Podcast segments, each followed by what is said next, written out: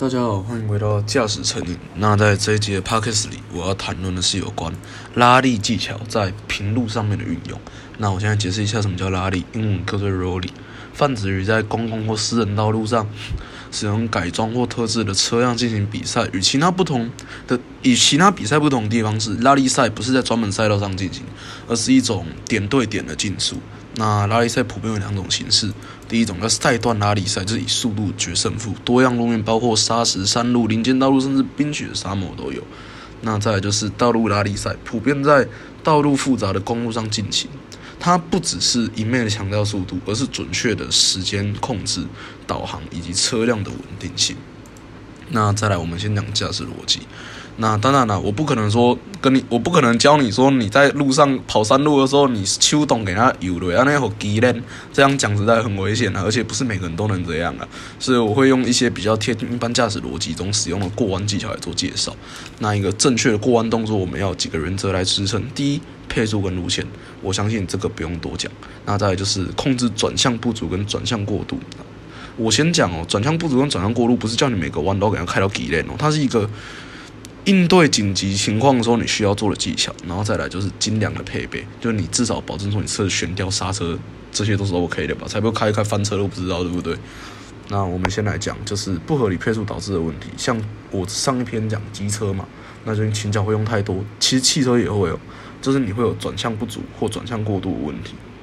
那转向不足跟转向过度其实都还好，你抓得住就算了。啊，失控之后，如果真的失控到你不能控制的话，那就严重了。那我们现在讲什么叫合理配速。第一，我们要先了解我们车辆驱动的形式啊，然后用不过快不过慢的速度来入弯。那再来就是路线掌握原则，一样外内外来保持车辆的循迹性。相信这点你们上个听完了，这边不用我多讲，对不对？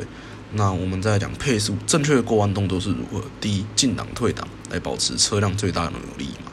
这个我上个说过，再来收油门、踩刹车、打方向盘、入弯、弯中心点开油、回正、入出弯，其实很简单嘛，对不对？也跟我机车说的差不多。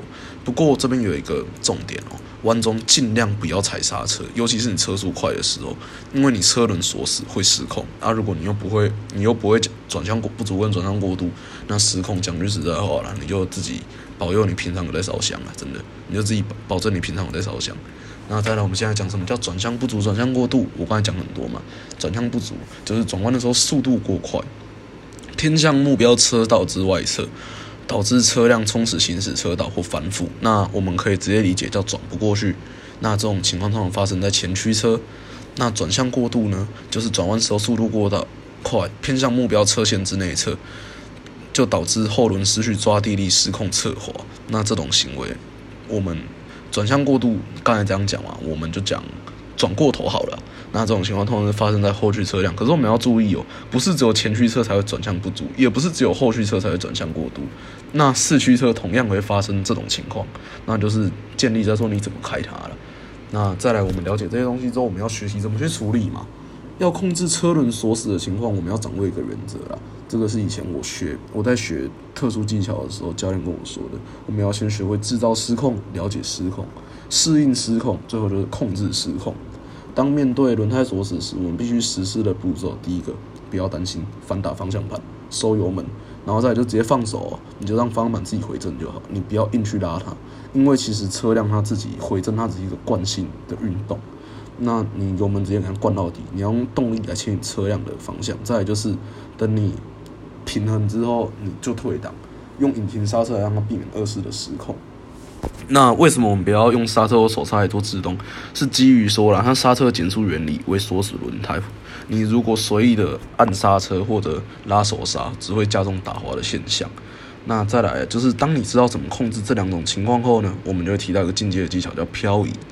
漂移其实就是故意制造轮胎抓力不足的情况下来让车辆打滑的，然后控制打滑的方向来让车辆有更多的路线选择。啊，我先说这在平路上面不要学。那你说真的学会在平路上面用了，不要说我教你的。然后再来就是如何制造失控嘛。第一个静止的车状况，因为基本上。你方向盘直接先打到顶都不要动，然后重台油门灌到底，因为你那一瞬间动力输出，轮胎是没办法负荷的，那你的车辆就会失控。那再来就是车辆行进间你要漂移的有两个，第一个就是在车辆到了最大正常巡地的时候，就是当你已经接近转向不足或转向过度的时候，你那个时候刹车杆踩下去哦，你整台车就滑出去。那再就是车辆行进间还有一个方法，就是你入弯的时候拉起手刹，因为就是在车辆车辆在弯中产生平衡时，你如果手刹瞬间给它拉下去，那它轮胎马上两颗锁匙嘛，然后那你就马上车辆循迹就会破坏掉，那你是不是就打滑了？那至于怎么救，我刚才也教你了，对不对？那我们讲最后几个，最后一个重点啊，配备升级。我们先讲悬吊，选择减震能力更好的悬吊，将能大大提升车辆在过弯时重心的稳定性，因为它比较能减震嘛，对不对？那再就是轮胎，你要选择抓地力比较好的热熔胎或半热熔，能提高车辆过弯时所能使用的最高速度，因为比较抓得住嘛。那再就是刹车升级，刹车套件可以让你的车辆的最短停车距离降级低。就增加你行驶的时候容错率，在就是有更晚的刹车点刹得住就好嘛，对不对？那驱动方式啊，升级为四轮传动的话，那其实转向不足跟转向过度发生几率会比较低，但不是完全没有，还是会有。那就取我说了嘛，取决于你怎么开。那讲一下我做这篇的心得好了。两年前呢，我第一次开车，我就爱上那些靠着，我就爱上那种啊。靠着方向盘、油门、刹车来控制一个大机器移动的感觉，而且啊，不过讲实在的，当时的时候我没有驾照了啊。我先说不要捡橘油啊，啊，不知道要怎样才能成为一个又快又安全的驾驶，所以我向很多兴趣相符的前辈以及上网搜查资料，才慢慢的对车辆驾驶有了一个最基本的认知。每个男孩子心里面呢，肯定都有过一个赛车梦，但到了现在这个年纪，我一样没有放弃。很多人都觉得赛车是一件危险且不入流的事情。